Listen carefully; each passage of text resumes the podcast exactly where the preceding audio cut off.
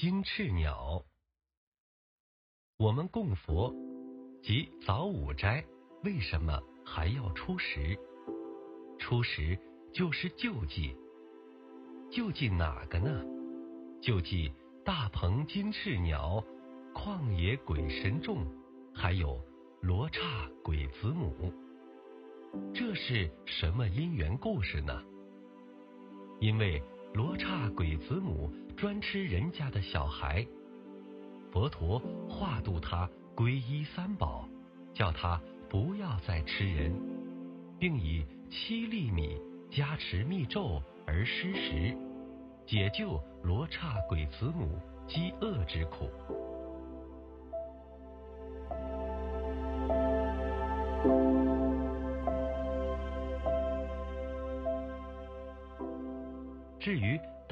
金翅鸟，它住在海中之北的居乍奢摩梨树上。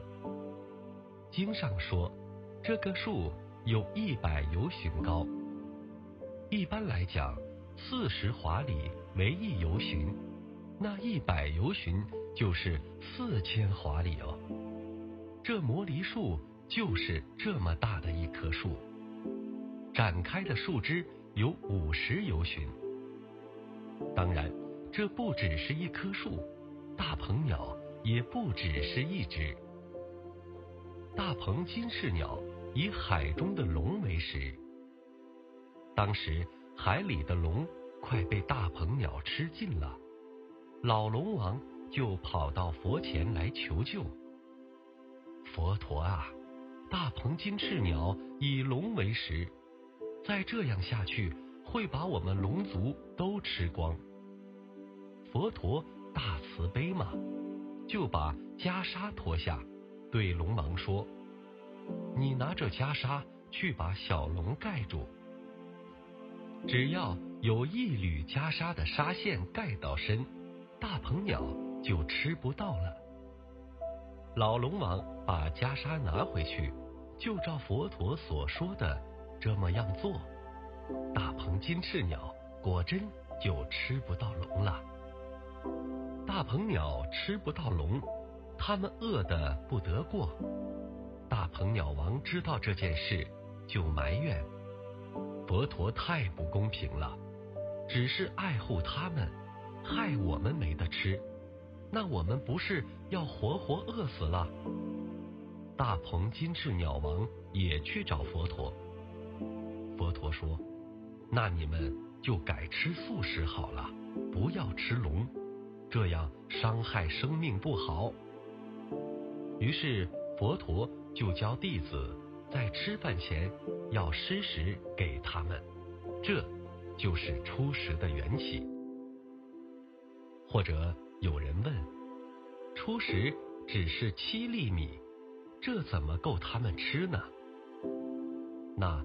还是要做法，还是要持咒。我们佛弟子初食的时候都有念记咒。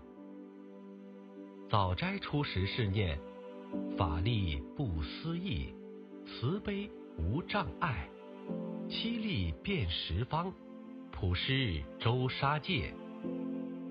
嗡，杜利益梭诃。五斋初时念。大鹏金翅鸟，旷野鬼神众，罗刹鬼子母，甘露悉充满。嗡，目的梭诃。一咒念好了，以这咒力的功德，把七粒米变化了，七粒化七粒，七粒化七粒，这米就充变到法界。为什么有那么大的功力呢？咒力不可思议，众生心力亦不可思议，心力充法界。在这里，顺便说说唱供养咒的典故。从前，在王舍城有一位大富豪，叫施利求多，是外道婆罗门弟子。世间人都说。佛的智慧最高，但这个外道众却不以为然。他在饮食中放了毒药，然后请佛与众僧来应供。他想，如果佛教的沙门真的有大智慧，那他们应当会发现食物中有毒。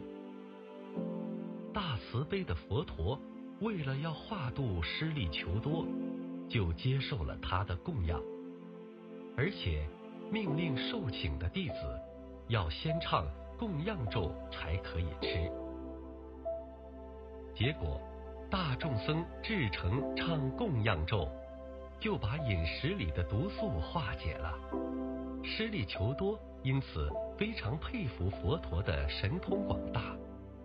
于是皈依了三宝，还受持五戒，成为正性的优婆塞。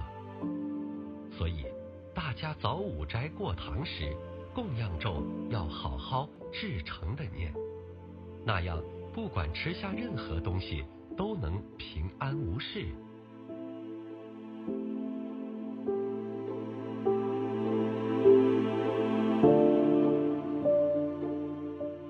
不要说佛力不可思议，这我们凡夫眼没有看到。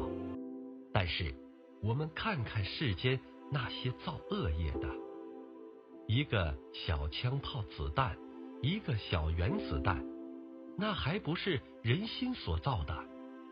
乃至现在这些氢弹、核子弹，哦，那些威力足以毁灭世界。佛家的放焰口、施食、蒙山，也都是凭借心力、心里恭敬至诚之意，以及咒力、身口意三业相应，就有这些解苦难救济之功。刚才说到大鹏金翅鸟吃龙，那就像白鹤吃蛇哦，白鹤吃蛇。怎样吃法呢？蛇一见到白鹤，就现出那种害怕的样子，从头到尾都是在打颤。那蛇在打颤的时候，就自自然然的卷卷卷，整个身子卷成一个小圆圈，就好像小盘子一样。那白鹤的嘴朝那个圆圈一插，这么一拨。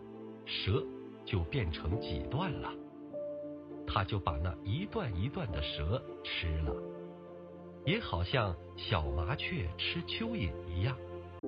小麻雀看到蚯蚓，一蹦到嘴一张，啪，那蚯蚓就进口里去了。这就是众生互相吞啖造恶业。我们要是不求生西方。